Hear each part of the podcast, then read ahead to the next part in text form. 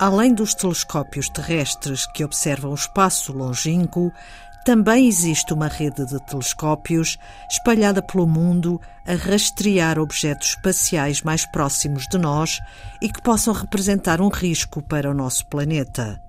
Recentemente foi instalado um novo telescópio com tecnologia inovadora, o TBT-2, que vem juntar-se ao parceiro TBT-1, atentos aos movimentos de asteroides no sistema solar, como nos conta Nuno Peixinho, do Instituto de Astrofísica e Ciências do Espaço da Universidade de Coimbra. Um fica no hemisfério norte, o que está em Espanha, e o outro, o novo, eh, no hemisfério sul, no Observatório de La Silla, que pertence ao ESO, o Observatório Europeu do Sul, que é a Organização Internacional da Astronomia, a qual Portugal faz parte, e é por fazermos parte que utilizamos muito os telescópios que a Europa construiu no Chile. E a Agência Espacial Europeia, a ESA, eh, fez um protocolo com o ESO, esse Observatório Europeu do Sul, para eh, construir o, o telescópio eh, dentro do complexo do, do, Observatório de La Silla, porque é muito mais simples, porque já tem todo, toda uma equipa de apoio técnico para se alguma coisa correr mal, está sempre lá apoio técnico, porque o telescópio vai funcionar robotizado, ou seja, é, é tudo em modo automático, mas uh, sabemos que é sempre preciso haver um técnico perto para quando o telescópio ou não abre, ou não fecha, ou há algum problema técnico, tem, tem de sempre de, de ir lá alguém. A maioria destes objetos vem da cintura de asteroides situada na grande região entre Marte e Júpiter.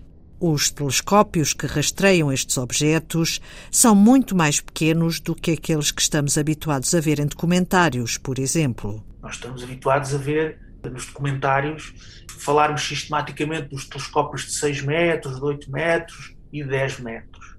E agora até o ESO está a construir um de quase 40 metros de diâmetro de espelho, que, que, já não vai ser um espelho único, não é? Não conseguimos fazer um espelho com 40 metros sem se partir pelo próprio peso. Uh, é, é, um mosaico de espelhos, tipo um favo de mel de espelhos.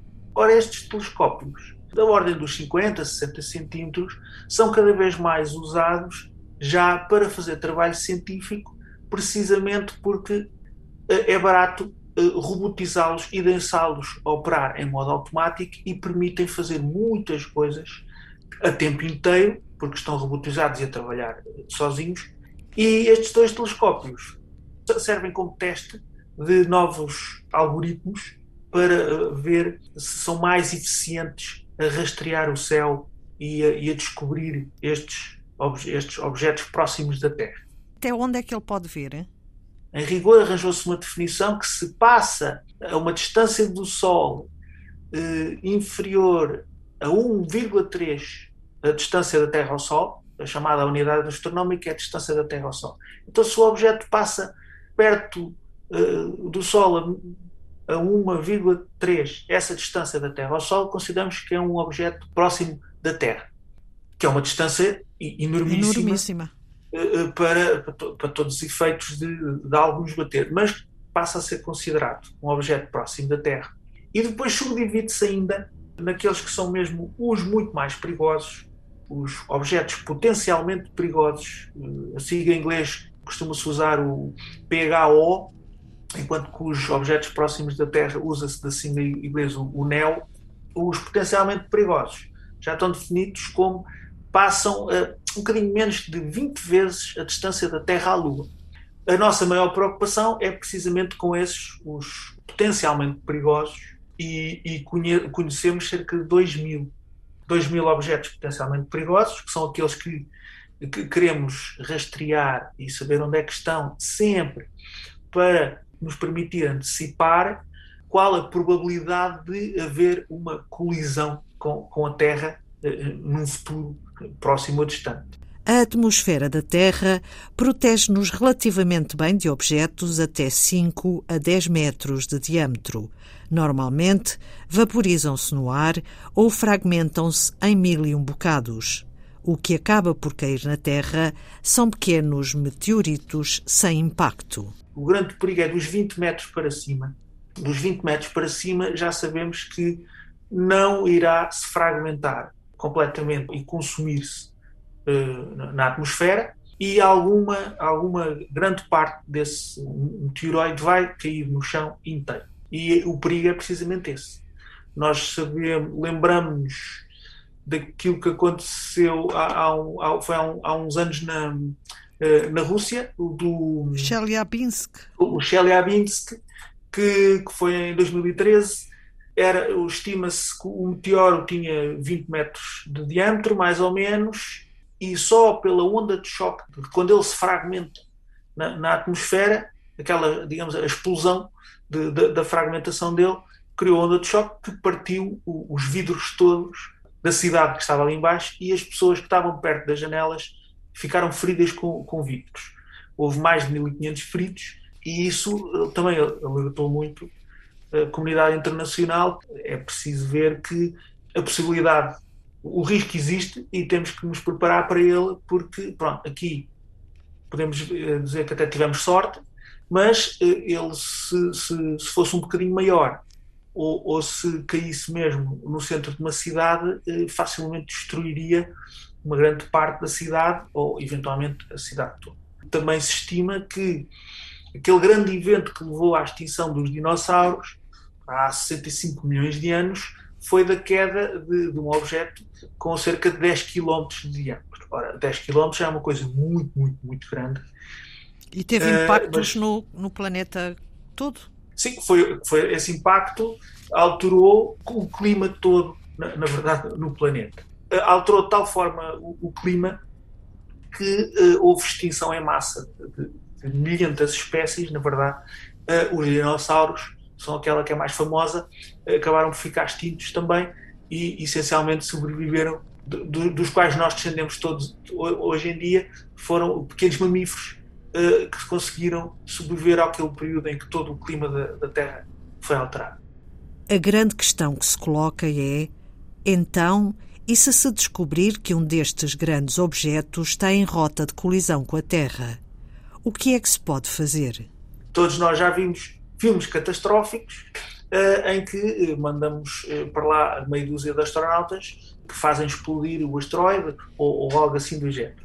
Apesar de toda a componente fantástica desse, desses filmes, há sempre uma, uma, uma dose de verdade na ideia. E então, do, dos estudos que mais se fazem neste momento é a hipótese do chamado impactor cinético, ou seja, é, eu tenho que dar um impacto muito potente no, no nesse suposto asteroide que, que vem perto, eh, com o objetivo ou, ou parti-lo em, em, mil e um bocados, ou, ou então fazer, eh, fazê-lo desviar um bocadinho de nada a hora.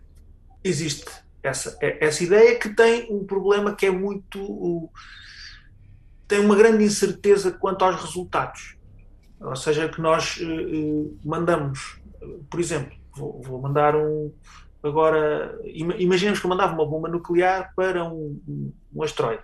Como eu não sei bem se ele é mais coeso ou menos coeso, uh, portanto, eu não sei bem se o asteroide vai rebentar, vai-se partir muito, vai-se partir pouco, uh, se calhar só lhe faço um, uma explosão na superfície e, e, não, e, não, e não o parto em dois. Portanto, há uma grande incerteza nesse, nesse tipo de abordagem, embora do, do ponto de vista conceptual seria a mais simples, nós já temos, temos tecnologia para fazer bombas nucleares muito potentes e, e poderíamos enviar uh, um, um foguetão, uma missão espacial para, para chegar a esse asteroide.